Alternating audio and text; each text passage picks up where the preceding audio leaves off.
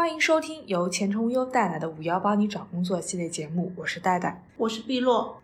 打工人要跳槽可以理解，但跳槽的目的是越跳越好，而不是越跳越糟。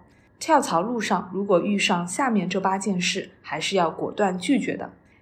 第一件事，同事向你打听离职相关事宜，拒绝。如果你还未离职，那么不说就对了。太多的案例告诉我们，隔墙有耳，小人很多。万一公司有防备，做些手脚，少给了各种补偿，你的损失就大了。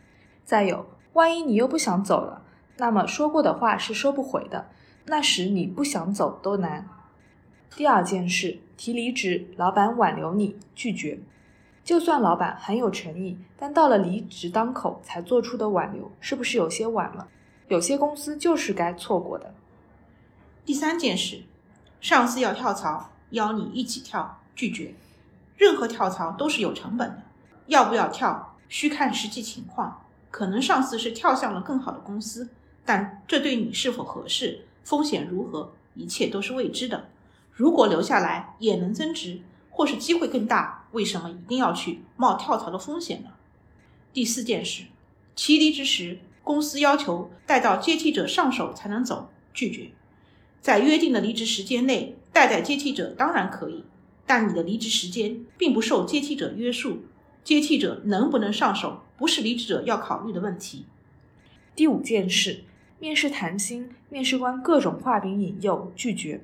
面试谈薪可以有妥协，但一定要有自己的底线。如果跌破了自己的底线，坚决拒绝。千万不要相信面试官的引诱，如我们的公司发展空间很大。计划在两年内上市，虽然起薪低，但前途无量等等。面试谈薪的最终焦点一定是工作内容是什么，薪资是多少，薪资构成是怎样的，国家法定福利有没有等等这些实实在在的内容。而个人应该确认的一定是这部分薪资能不能满足自己当下的生存需要。不谈生存，只谈未来的谈薪都是耍流氓。第六件事。只给口头 offer，却要你马上离职的公司拒绝。一切口头承诺都是无效的，口头 offer 也同样无效。发出书面 offer 是公司诚意的一种体现，否则一旦发生变故，个人什么凭据都没有，又为此变成了失业的状态，损失可就大了。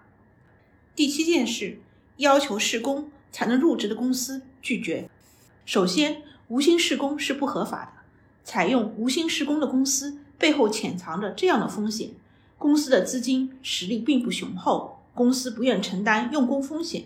那么，一家公司有违法行为，且资金实力有待考察，招聘环节乱糟糟，不想承担任何风险，他是不是靠谱？你可以自行决断。第八件事：刚入职，老东家邀请回去，拒绝，不是说不能回头。但在这么短时间内，老东家就邀请你回去，其中肯定有风险。比如当初跳槽的原因这么快就解决了，作为刚入职的你，就一定能判定新公司不值得干下去？好啦，本期节目到此结束，感谢收听，下期再见。